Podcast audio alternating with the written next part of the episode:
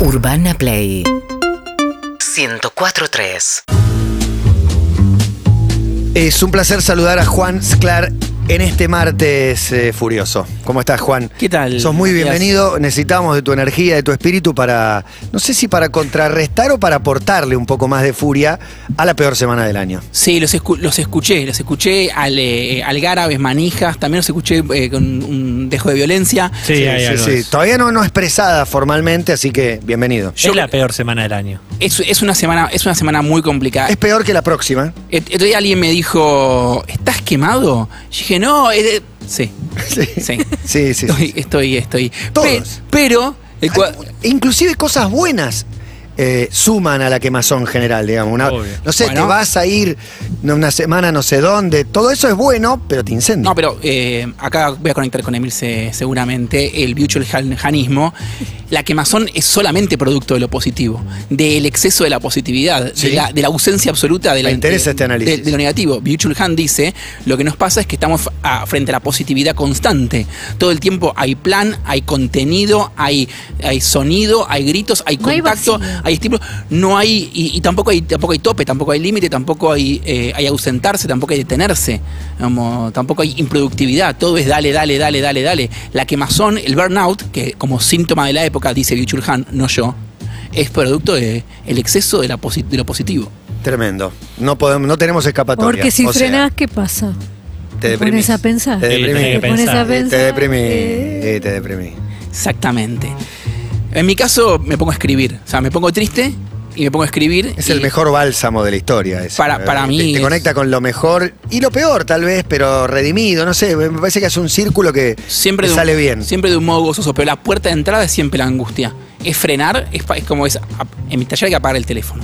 Apagas el teléfono, hay un momento de angustia y decís, ¿y ahora qué? Eh, mamita. Y ahí, o sea, la, la puerta. ¿Es un poco el alimento del escritor o no necesariamente? Es, es el alimento de la verdad, no solo del escritor. De una sesión de terapia, de una buena No conversación. escupís nada si no te angustia la vida. La, como la puerta de entrada es lo que, lo, lo- lo que te toca. Y eso que te toca siempre es- tiene un, un, un toquecito de angustia. Es la- una de las peores sensaciones, la angustia. ¿no? Sí. No ocurre una peor. Pero, Es pero, peor que la tristeza. pero y por eso salimos todos corriendo. Pero, pero es la puerta de entrada para mí a todo lo, todo lo hermoso y todo lo que vale en el mundo es un, es un momento de. Pero además, a veces son cinco minutos, es como ir a bañarse, decir, bueno, me pongo las pilas y lo hago, pero Instagram. No, no, eh, no, no, no. la- Lo que, lo que sea para, eva- para evadirse y terminás quemado por no aceptar nunca el, el rato, el, el segundo de vacío. Poné- cerramos con Celebra la vida de Axel hoy, eh, la columna.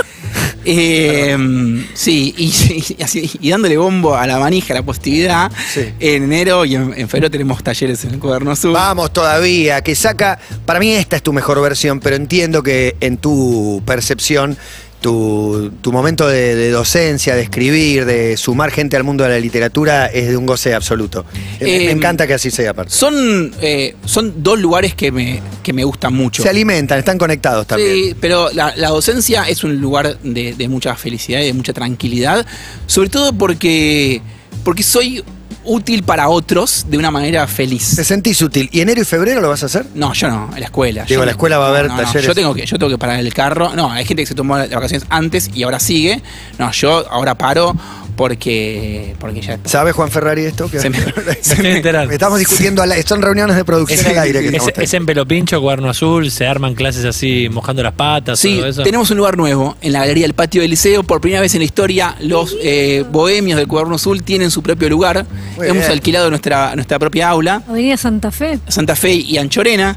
Eh, vamos a estar en, nuestra, en un lugar muy lindo, ahí con barcitos. Me parece bien que sea la calle Anchorena el lugar donde Sí, se es encuentra. a pasitos del anterior, Me que ya está parece- cerrado, el swinger. Me parece muy bien. Mira que, qué bueno que sepas de la, la dirección de memoria. Sí, claro, No. cuando, cuando vino Pablo Lunati de invitado, Claro. nos contó un millón de anécdotas ¿Cómo? y se declaró fanático al aire, digamos. no- no Anchorena está, yo no, no lo la- conozco. la palabra, se- no fui se nunca, habla pero de- Anchorena y el pero- swinger es como vienen de la Claro, mano. se habla de. Anchorena, no sé cuál es. Está cerrado hace años. Está cerrado hace años.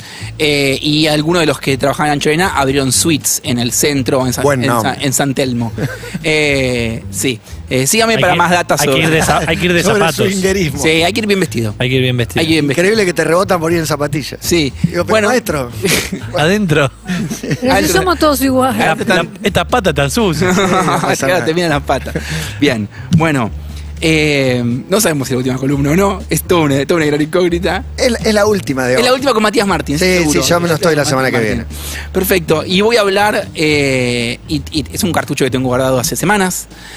Es Paul y Linda McCartney. En realidad voy a hablar más de Linda Eastman que de Paul McCartney. Eh, una historia profundamente problemática para mí, ¿Sí? por supuesto. No la conozco. Es, eh, Sé que ella no está entre nosotros. O sea- todo lo que sé.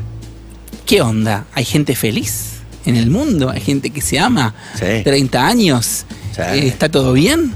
Bueno, vamos. Todo, pará, tampoco Vamos- todo. vamos ¿no? a Meté la palabra todo y me arruinás. Bueno, pero mm, esta, esta columna es sobre la 2B.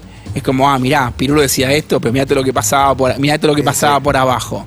Eh, vamos a ver cuál es el, el lado B. de Vamos al por abajo. Y, y Poli Linda, bien. Era por abajo, Paul. Bueno, se conocen en un boliche en Londres, en el Bag of Nails. Ella estaba con The Animals. Era amiga de la banda, pero también había sido su fotógrafa.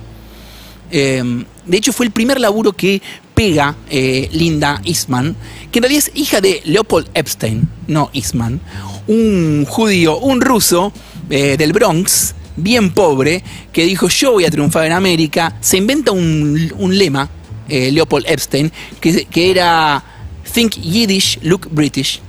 Bien. Como, Bien. pensá como ruso, pero... Pero eh, mostrate como un lord inglés. pero mostrate como un lord inglés. Y no le fue Pero no pierdas el rusismo porque Claro. es la clave de todo. y no, te van a convertir como una cucaracha, sí, sino. sí. Se pasa a llamar, se cambia el nombre, se va a llamar Lee Epps, eh, Eastman. Bien, bien. O sea, se hace como un disfraz WASP. WASP es White Anglo-Saxon and Protestant, que es la élite dominante de Estados Unidos. Se disfraza de WASP. Yo no soy más judío.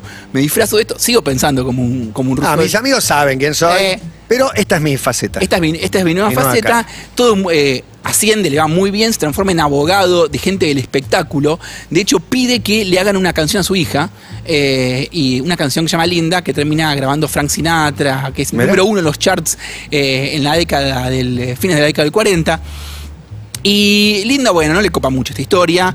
eh, hace un poco la suya, se, se casa con un tipo que tampoco, que después se va a África, la deja con la piba, tiene una hija, la deja con la piba sola, cuando el chabón vuelve de África se divorcian y termina divorciada y con una hija en Nueva York, em, con un laburo de mierda, laburaba en una, en una mm, eh, revista llamada Town and Country, muy mala la revista. No pasaba nada. No pasaba, no pasaba absolutamente nada. Le copaba la cocina, le copaba la fotografía, le gustaban los animales, le gustaba Arizona, el paisaje desértico de Arizona. Y un día conoce a los, a los animals y saca muy buenas fotos. Su amigo, que es fotógrafo profesional, le dice, che, estas fotos están muy buenas. Sí, yo estoy en la facultad, qué sé yo. Y un día está linda ahí trabajando en la recepción, tiki tiki, y llega una invitación para una presentación de prensa de los Rolling Stones que se va a hacer en un yate en el East River, eh, cerca de Manhattan. Y Linda agarra la cosa y dice, se tengo que llevar a mi jefe, o mejor me lo quedo.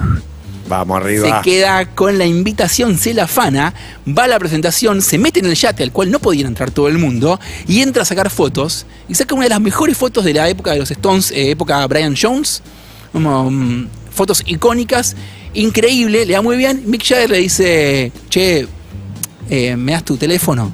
Dale, le da el teléfono Linda Eastman. Llama, atiende el padre. claro ¿Me pasas con Linda? Sí. pegan onda Jagger y Linda Eastman y tienen un tórrido romance, del cual recuerda, Linda Eastman dice, No lo sabía. era muy correcto y educado, un caballero. Las fotos de los Stones son mejores que todavía que las fotos de los Animals.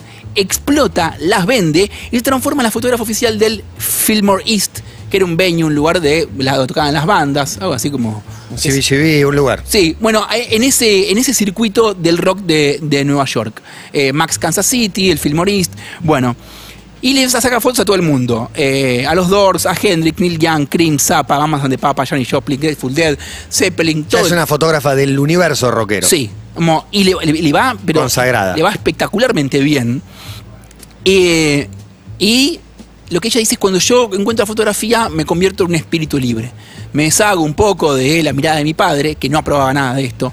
Me deshago de la mirada de mi ex marido, que me quería tener cocinando en casa, y empiezo a hacer la que a mí me pinta. Un día, una noche, la pequeña Heather, la hija de Linda, se despierta, pi, piri, piri, pi, pi, va al living, y ¿con qué se encuentra? a mamá, desnuda, con Jim Morrison. Iba a aplaudir, pero No. no, no, no correspondía. No sé, no sé. O quizás sí. pero- No, le- parece que estaban a medio vestir, esto lo cuenta Heather, ya, ahora Heather tiene 50 y pico, 60 años. Es la nena que vemos en Get Back, en el documental de los Ajá. Beatles. Esa nena, bueno, un día eh, pues, se mete ahí y dice, ah, papá, Jimi Hendrix. Bueno. Jim Morrison. Jim Morrison. ah, perdón, no Jim, otro Jim. Bueno, otro del Club de los 27. Ah, porque claro, Otro porque, socio. pero porque claro, me estoy adelantando el siguiente dato. Porque además de estar con Jim Morrison y con Jagger, también se clavó a Hendrix. Y a Tim Buckley y a Warren Beatty. Mirá vos, muy bien, linda. Muy bien, Linda, muy bien, altísimo nivel. Buen prontuario. Y con, un, y con un dato muy bueno, o sea, Linda era bonita, eh, era bella, Era, era linda. sí, era linda, pero tampoco es que quiere una bamba que se use. Era linda, pero tenía algo, evidentemente. Sí. Algo tenía que seducía y era piola, no sé. Talento. Claro. Eh, Tengo, un, com- tengo un, eh, un testimonio del manager de Jimi Hendrix diciendo que si ella, eh, que Jimmy nunca hubiera estado con ella, si ella no hubiera sido tan talentosa. O sea, que en algún, o sea, se le acusaba todo el tiempo a Linda en esa época de ser una groupie. Sí, pero no, yo soy, yo soy fotógrafa de la banda, no Sí, soy me tiran los groupie. perros ellos. Claro. No es que yo estoy. ese- que exactamente. mendigando. Esa es la reflexión. Jimi Hendrix es groupie de Linda Eastman. Porque digo, Jimi Hendrix tenía toda la mega falsa. Ese grupi, ¿se la quería? ¿Le gustó? Todas las minas del mundo. Pero, pero para mí eso eh, atrae una reflexión. No, así profunda, pero interesante por lo menos que es. Bueno, hay chabones que se ven seducidos por el talento. Claro. Como. Sí, sí, ¿no? También hay algunos de esos. ¡Ay, está lleno! Está lleno? lleno, está lleno. No de- solo le miran las tetas. como, o ¿no? sea, no es que yo Entonces, te digo, Son tipo, solo un como, uy, solo tipo, me gustan las minas que están recontra buenas. Tipo, esta piba no solo tiene encanto, tiene duende, tiene algo, además es muy talentosa y por eso es que eh, Jimi Hendrix se sintió atraído por Muy ella. bien. Y el segundo punto a debatir, estamos en los años 60, em, la Todavía hay gente que considera que la promiscuidad de la mujer hetero es un problema a la hora de la elegibilidad para la pareja a mediano Esa es para una noche. Claro, como Es para novia, es la otra que está ahí. para novia es la otra y esa que cogió con muchos no es para no es para novia. Como Paul McCartney no piensa lo mismo. y yo tampoco, por favor, a mí no me Bueno, o sea, estábamos hablando de Linda Me tiene pero eh, No me quería meter en tu vida, pero bueno. pero pero pero ni mi mujer ni ninguna no me no me atrae la castidad. No, es que no. Pero no, pero, pero hay gente Es que que, es le- un, es un garrón. es un garrón. Es un problema. Es un problema. Es una que no tuvo con nadie. O, que estuvo con poco, pero Aparte, ¿cuándo la, la pensás conocer? ¿Después de los 15? ¿Ya está? No, no. Hablen con el Opus Dei. A mí, me- a mí, eh, a mí me gusta la promiscuidad como una característica, eh, incluso para la elección amorosa. Bien, año 67. A mí me gusta la promiscuidad, una remera que diga. Vamos. Sí, también. Es elegida fotógrafo del año de Estados Unidos en el 67. Grosa. O sea, le está yendo muy bien. Todavía Paul McCartney ni apareció en esta columna. No. ¿eh? Ya la- existen los Beatles 66, 67. Sí. Están a full. Y es la primera mujer en meter una tapa de la Rolling Stone con Eric Clapton en el 68. Y va a ser, Linda Eastman va a ser la única persona que sacó una foto que era tapa de la Rolling Stone y que fue ella tapa de la Rolling Stone. Bien, muy buen dato. Bien. Entonces se habían conocido en un boliche, eh, si lo recuerdan. Segunda vez, se presentación de Sgt. Peppers en Nueva York. eh, y Linda Eastman cae, saca unas fotos también muy lindas. Después eh, vuelven los Beatles a Nueva York. Eh, otra vez se ven. Hasta ahora viene con muy charlita, no sabemos si pasa nada. Hasta que finalmente Paul le invita a Los Ángeles, al Beverly Hills Hotel, y arranca el romance. Con una particularidad. Digo, los dos venían de comer mucho y comer bien y de mucha fiesta. Sí. Y los dos, por separado, le dicen a sus amigos, estoy enamorado por primera vez. Y todos como van a Dale, ya- esto ya me lo dijiste. Esto- ya, ya te escuché, Ya escuché. Te escuché, escuchame. Ya, No, no, te lo juro que Vein- esta vez. 20.000 Ah, canciones de amor. ¿Qué es esta? ¿Qué te, qué, qué te pasa? Pero empiezan a, a pegar mucha onda y también empiezan a pegar onda Paul con Heather, con la hija de Linda, a quien va a terminar adoptando y se va a llamar Heather McCartney, eventualmente. Entonces, em, ¿por qué conectan? Digo, hay un autor también que me gusta mucho, que es Michel Houellebecq, tiene una tesis que es, dice, el amor nunca resiste una, casi nunca resiste un año de vagabundeo sexual y jamás dos. Es una frase que está en ampliación del campo de batalla. Dice, si vos te, te la pasás como empernando por ahí, dos años, no te queda la ilusión del amor. Ya está. No podés, no podés condensar el género que vos... o lo No que crees sea. más en, en eso. en Como se, te pincha la ilusión para siempre. Y yo digo, soy un poco huelbequiano, creo que en algún sentido eh, el escorche infinito eh, trae problemas eh, a la hora de vincularse. Pero parecería que Heather y Paul McCartney no tenían ese, ese drama. Paul venía Heden. Linda, linda. linda, Linda, linda, linda. Ah, me asusté. Se puso medio oscuro, se ¿no? puso- claro. Yo dije, sí, entró con la hija también. que después tipo va a tener una, una esposa que se llama Heather, Sí. eh, Paul McCartney, tira, esa hoja no pasa nada. Y mm, bueno, y conectan, conectan entonces eh, Paul y Linda en varios aspectos, eh, la fotografía, el arte, pero también en un punto esencial y más oscuro es que ambos son huérfanos de madre. Paul desde los 14 y ella desde los 21 cuando su madre muere en un accidente de avión yendo a visitar a el hermano de Linda. Y la madre de Paul es Mother Mary Comes to Me de, de Let It Be. Entonces hay... porque digo, la conexión artística, la fiesta, el sexo, la diversión, eh, siempre estuvo en la vida de Paul McCartney. Paul McCartney tuvo un montón de amantes, pero aparece de pronto Linda y hay una entrevista que le hacen a Paul y parece que en un momento ella le dice, I could make you a nice home. Significa, yo te puedo dar un lindo hogar, pero también digo, tiene resonancias en inglés diferentes porque homemaker es ama de casa. Entonces te está diciendo como, yo puedo... Yo por vos soy ama de casa. Sí, o yo, yo te puedo construir un, un hogar. Y dicen que Paul McCartney dice, nunca nadie me había dicho eso. ¿Qué te habían dicho hasta entonces, no? Como todo lo... A vos te doy. Claro, No como- cómo te voy a hacer pasar. Vamos por la fiesta infinita. Ella le dice, I could make you a nice home. Bueno, se casan en el 68. A las fans de los Beatles les cayó espectacular esto. Genial, todas chochas, divinas. Ninguna fue y le pintó la pared de la casa a Paul McCartney y escribió American Slut Go Home. Que significa Yankee Trolla rajada acá. Sí. Le escriben en la, en la. Le hacían pintadas en la pared a Linda McCartney la detestaban los, los fans. Y entonces sucede la separación de los Beatles en el 69. Y Linda, que se había casado con un chabón exitoso, adinerado y feliz, de pronto tiene un depresivo. No está tan contado, Las mieles del amor. pero viene un año muy, muy oscuro en la vida de Paul McCartney. Bueno, pero todos tenemos derecho. Ah, perdón. A, una, a un anito. A un añito de, de vacaciones. 12 meses De- de- sin- de la 12 meses. Dos no, ¿eh? donde, donde, donde Paul dice no me podía salir de la cama, no me bañaba, no me afeitaba y me levantaba y desayunaba un whisky. Uf. Buena, Paul. Sí, El eh, aliento, ¿no? Mamita. Y la barba, el olor en la barba. Claro, divino, ¿no? Afecto, ya tienen dos hijos para este entonces, ya adoptaron a Heather y tienen a Mary, Mary McCartney. Y mm, Paul estaba para el orto y además con problemas de guita. Eso es increíble. Eso es increíble. Visto hoy, ¿no? Pero bueno, sí, en el Le momento. sí. frisan las cuentas por conflictos con Apple Corp y están sin plata. Como sin poder acceder a la plata. No, no, soy millonario, pero. Pero voy, no puedo- pero no puedo usar. Voy al Banelco y me dice fondos insuficientes. No, tremendo. Se come el corralito, entonces está, está, y además con ataques de la prensa constante. Paul cuenta y se estaba inseguro, paranoide, sin trabajo, inútil, me estaba volviendo loco.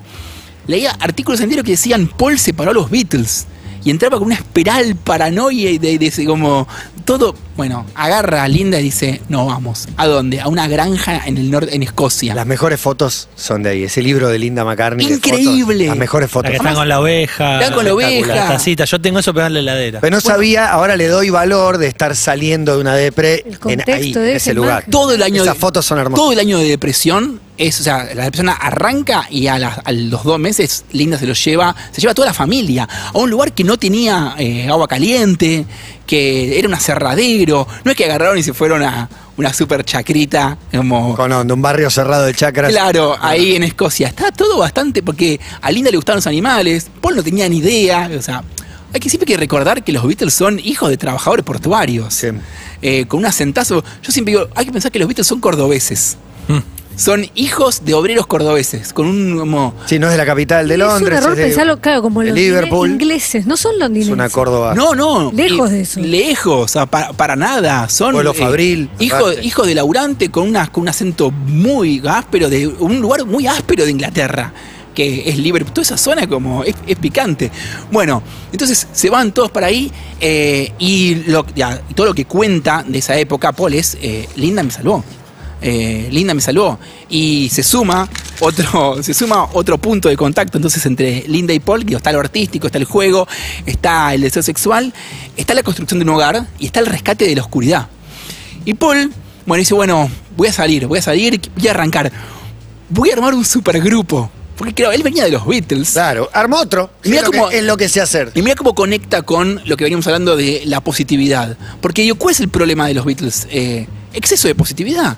Constante, fans que te gritan, eh, plata. digo, hay- Agotador. a- a- hago- pero son problemas todos que tienen que ver con el éxito. Pasa que Sí. siempre te lleva para más adelante y en algún momento, o sea, ¿cuál es el freno? O sea, ¿cuál es el límite? En algún momento se tiene que terminar eso. Bueno, termina en la depresión. Pero y todo, todo esto es lo que dice Bichulhan, ¿eh? Todo esto termina en el burnout y en la depresión. Ellos igual en un momento eh, se ve muy bien, cortan esas giras, esos, esos shows en vivo con la gente y ese encierro en realidad es un proceso creativo muy interesante también para la banda. Sí. em, para los Beatles decís. Para los Beatles, Sí, claro, claro. Pero que, es que, que ya se empiezan a encerrar, ya se ven como eh, aplastados por el mundo exterior. Y es lo que termina por colapsar a los Beatles, que incluso esa reclusión no pudo salvar. Bueno, el proceso de reclusión continúa ya con ellos separados. Se va a Escocia, entonces ¿qué dice? Pues no, tengo que volver al ruedo, vamos por más. Viste, Paul es un poco manija, se ve también en Get Back, es manija. Y dice, vamos a hacer un supergrupo. Eh, ¿Con quién? Eric Clapton, John Boham y Billy Preston. Vamos a armar este supergrupo. Vamos arriba. Vamos arriba. Y Linda le dice, no, no, no, no. Hay que hacer algo sencillo. Como, acá estamos, mirá, estás mejor, ovejas, aserradero. Hagamos algo sencillo. Y, mm, y entonces Paul dice, bueno, dale, eh, arma con un estudio ahí en Escocia, todo muy, muy precario. Y empieza a armar Wings, la banda que todavía va, va siendo una gran banda, pero arranca. ¿Cómo arranca Wings? Paul le dice a Linda, eh, ¿cómo te ves en una banda? Y Linda le dice, yo no toco ningún instrumento, Paul. Y tampoco sé cantar. No importa, yo te enseño. No hay drama. Wings arranca como Paul escuchando el consejo de Linda, que es, ¿por qué no volvés a, a eso que tenían los Beatles al principio? Como, ¿por qué no volvés a lo sencillo? Le estaba diciendo hacer algo, no sé, más tranca, como lo que hacía Harrison o lo que hacía Lennon. Agarró para el lado de los tomates, eh, Paul, y dijo, vamos a hacer algo con vos. Como si al principio los Beatles tampoco es que sabíamos Venía de los añitos de depre, ¿no? Estaba un poco sin rumbo. Bueno, eso me flashea. ¿Cuánto necesitas a tu pareja que sos Paul McCartney y la metes en una banda aún sabiendo que ella no sabe tocar nada? Es que no es, va, pienso, ¿no? No es lo que ella sabe o no. Es eh, lo que él necesita tener cerca. Sí, pero y si cuando Wings empieza a grabar y empieza a sonar, los críticos la hacen concha a Linda. Eh, qué sé yo, con- quizás con razones musicales. Y Linda decía, yo no estoy acá porque soy la mejor tecladista, estoy acá porque amo a Paul McCartney y él me ama a mí. Fin. Es una banda de una pareja, justo que uno era Paul McCartney y la otra no sabía tocar ningún instrumento. Y bueno, ¿qué va a hacer? En todo esto de volver a las raíces y volver a lo sencillo y escaparse del burnout, mientras hago la columna me estoy dando cuenta que hablo de, que hablo de mí mismo. Eh, vuelvo, Es la primera vez que pasa. Nunca, nunca pasó. en esto de volver a lo sencillo, agarran y hacen el Secret Tour. El primer tour de Wings es un tour no anunciado. Agarran un double decker, esos es, eh, Sí, micro de dos pisos. dos pisos inglés, eh, con la parte de arriba descubierta porque era verano, y van con los pibes, con los músicos y con los equipos, reservan hoteles por Europa, van cayendo y arman la fechita ahí. Y de repente van como una universidad y dicen, che, chicos, acá está Paul McCartney, que toca unos temas, eh, ¿se copan? Eh, dale, Paul, vení, toca unos temas. Y todo ese tour, Wings Over Europe, el... el- Tocar el It no no, ni un tema. Y bueno, pero eso es lo que le va a pedir la hinchada. Ni un, ni un tema, ni un tema. Toca Yesterday. Y hacen todo muy sencillo con, eh, con los hijos ahí a cuestas, todo como muy, muy, muy relajado. Y con Linda Eastman eh, aprendiendo a tocar teclados. Bien. Una fecha donde Paul cuenta, dice, en un momento de repente Linda, tic, tic, tic, hace la bata y el teclado no entra. Y Linda hace como, no me acuerdo los acordes. y, y Paul va y dice, yo, yo- yo tampoco me acordaba los acordes. Y de repente Linda se acordó y empezó a tocar y funcionó. Pero ese nivel de amateurismo estamos hablando. Entre paréntesis, amateur significa amante también. O sea, vuelve a conectarse con lo sencillo y, y con el amor. Bueno, pero es Paul McCartney y Wings, que arranca así, muy, muy precario, termina con un tour mundial de 60 fechas y millones de millones de dólares recaudados por todo el mundo. O sea, Wings terminó explotando y siendo una, una banda, está en 58 mil formaciones, les pasan un millón de cosas, es el tema de James Bond. Pero la propuesta Linda es volver a lo más básico, volver a lo que te conecta. Paul le dice, lo que me conecta sos vos, y arma Wings. Y así arranca. Y Paul y Linda McCartney estuvieron casados 30 años, hasta que ella en el 98, y según Paul durmieron separados 13 noches solamente, 11 de las cuales fueron porque Paul McCartney estuvo preso en Japón por posesión de marihuana. Es verdad eso. A punto de comerse una sentencia de 7 años de trabajo forzado, que es la condena en Japón por posesión de marihuana en los 70s. Y Zafa al final está solo 11 noches presa. ¿Son las dos noches? No sabemos. Hay dos noches en 30 años que Paul McCartney y Linda McCartney, porque después toma el nombre de él, durmieron separados. Una gira, una discusión, un show en otro lado, no sé. No tengo idea. Después de 10 años de Wings, Paul se harta de los tours, de, la- de los millones y todo, y se acaba Wings. Y ella vuelve a hacer eh, su carrera como fotógrafa. Y le va espectacularmente bien. Tienen a su cuarto hijo, James. Vuelve a ser fotógrafa, le va espectacular. Y en el medio de todo eso también ella dice, che, eh, somos vegetarianos, vamos a empezar a militar esto. Militemos el vegetarianismo, macanudo. Sale de ella. Eh, sale, sale de ella, por supuesto. Sí, no, pero ve, ella, ella es la que tiene el flash de los animales, la naturaleza. Toda esa foto de Paul McCartney andando a caballo eh, por Escocia son todo influencia de Linda. Paul McCartney no es que tenía un flash con, con los equinos. Y saca el libro de cocina. Linda McCartney eh, Home Cooking. El libro, este dato me vuelve loco. Linda McCartney Home Cooking fue el libro más vendido de Bloomsbury, la editorial, hasta Harry Potter. Increíble. Y le va ser que todo lo que toquen, oro. y, y le va increíble. Hay un documental muy lindo que se llama Wingspan sobre los 10 años de, eh, de Wings, donde Mary McCartney entrevista a Paul McCartney, es decir, la hija entrevista al papá, y un momento le pregunta, ¿qué fue el efecto más grande de ella sobre vos? Y Paul le responde, era muy tierna, sacó la ternura en mí, esperó haberle dado a ella algo que ella necesitara.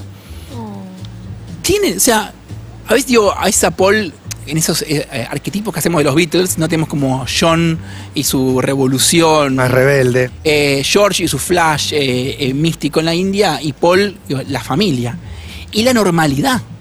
Más allá de que es el chabón que escribió Obladi Oblada, que es como el himno de la normalidad. Es como el más racional. Sí, él, no, pero la oda a lo normal. Para mí es el que pasaba las drogas en los aeropuertos porque todos iban a revisar a Leno. Bueno, de hecho, pará, lo agarran. En Lo, Japón por eso. lo agarran con- en Sí, porro en. Japón, porque tiene una bolsa en la, en la valija. Pero era para la banda. Como ni siquiera tuvo la decencia de dárselo. Pero Paul McCartney con esa cara, ¿quién lo va a revisar? Van todos con Lennon, que es obvio que es el que tiene. Dáselo al roadie, dáselo a alguien. Y por ejemplo, puede fallar. Lo puso él ahí en la valija, se le abrieron los japoneses y dijeron, ¿qué hace? Además, ves, está, en la, está, en la- está el video de cuando le abren la valija y está la bolsa, es una bolsa de porro muy grande. Ni siquiera es que la escondió, la puso, una gira larga. la puso dentro del shampoo, nada, es una bolsa de- muy finita de nylon. Bueno, perfecto. Eh, pero sí tiene una oda a la normalidad. También un testimonio de Paul donde él dice, la gente me pregunta cómo pude mantenerme normal todos estos años. Y dice, porque me, re- me, me rodeo de gente normal. Hay- yo no conecto mucho con la oda o la normalidad, no es muy lo mío. Eh, de hecho, siempre tuve más flash con Lennon y con, y con George que con Paul y con Obladi Oblada. Pero hay algo en esa normalidad que es muy honesta eh, y, es, y es muy hermosa. En el 95 le diagnostican cáncer de mama a Linda McCartney, se lo extirpan, le hacen quimio, parece que está todo bien, pero en el 98 aparece una metástasis de hígado eh, y Linda se muere el 17 de abril del 98. Lo primero que Paul le dijo a la prensa fue, era mi novia, perdí a mi novia. Y Linda, además, se murió en los brazos de Paul. Esto lo cuenta Paul en primera persona. Estaban en su rancho en Tucson, Arizona. eh, y Paul cuenta el momento en que Linda muere que fue así. Estaba con ella, le hacía caricias. eh, entonces Paul le empieza a contar una historia. Y le dice, estás arriba de tu caballo, es un hermoso día de primavera, el cielo está despejado y celeste. Entonces Paul cuenta que antes de terminar la frase, Linda cerró los ojos y suavemente se fue. Hace un mes que estoy preparando la columna de Paul y Linda McCartney. Específicamente buscando el lado B. Si le pegaba, si era borracho, si vendía normalidad, pero en realidad mataban caballos y hacían salchichas. Y no. El vínculo entre Paul McCartney y Linda Eastman, hasta donde yo sé, fue lo que, lo que todos sabemos. Dos personas que se amaron y construyeron una vida juntos. Y que juntos tuvieron cuatro pibes, armaron una banda, hicieron tours por el mundo, militaron vegetarianismo. Ella sacó un bestseller de comida vegetariana, volvió a romperla como fotógrafa y estuvieron juntos hasta que ella se murió en los brazos de él mientras él le contaba una historia. Punto. Hay amor, hay familia, hay aventura personal y no hay ni un solo testimonio de otra persona diciendo en realidad lo que pasaba era esto y aquello. Y, a propósito de todo esto, es escribir este sencillo texto. A fines de abril de este año tuve COVID. No fue grave, un poco de fiebre, dolor muscular, pérdida de olfato, pero veníamos del encierro del año anterior, del hijo mayor con miedo, la paranoia en la calle y la tele con cadena nacional de conteo de cadáveres. Fue el pico de la segunda ola y había poca gente vacunada. Nuestro bebé tenía un año. La primera contagiada fue mi pareja. Tuve que aislarme adentro de la casa, pero sin ella. Los chicos y yo solos una semana sin salir de los cuartos, el bebé llorando, el mayor rechinando los dientes, la casa descontrolada, el cansancio, mi paciencia que llegó a un límite. Después caímos los chicos y yo. Volvimos a estar todos juntos, pero ahora con miedo por mí, por ellos, porque no sabíamos qué iba a pasar. En ese contexto entré en una crisis de insomnio que duró 70 horas. No había forma de dormir ni de noche ni de día. Me salvaron dos cosas. Por un lado, la medicación. Nunca había consultado a una psiquiatra. Las indicaciones fueron claras y concisas, directo al problema. Me medicaron, pude volver a dormir y con la cabeza más clara me ocupé de otros temas. Pero yo pude vencer mis prejuicios y pedir ayuda porque mi pareja me animó a hacerlo. Porque ella consiguió la recomendación, un teléfono y una consulta de urgencia igual que con mi psicólogo, que ella consiguió en otra crisis un par de años atrás. Estoy acá gracias a la ayuda de profesionales de la salud mental y también porque vivo con alguien que quiere que yo esté bien e incluso se pelea conmigo para que eso suceda. Después de los Beatles, Paul McCartney cayó en una depresión que duró más de un año. Una etapa de oscuridad que solo pudo atravesar con el apoyo, el amor y la firmeza de Linda Eastman. 12 meses en una granja en Escocia, ellos, las hijas, no mucho más. Y después vivieron juntos 30 años hasta que ella murió en sus brazos. Un proyecto de amor, familia, arte, cocina, militancia y aventura. Una historia de música y fotos que se forjó en el triunfo contra el vacío y la tristeza. Un recorrido de alegría que pudo sortear las sombras de la destrucción interna. Escucho sus canciones, las canciones de Paul y Linda, veo sus entrevistas y creo que el amor existe. Y que no lo destruye ni el éxito, ni la guita, ni la falta, ni el exceso. Que trasciende deseos individuales y no se quiebra frente al peso de la familia. Veo a Paul y Linda y por un momento creo que el amor existe, que quizás se puede, que quizás yo pueda. Seguimos en Instagram y Twitter arroba Urbana Play FM.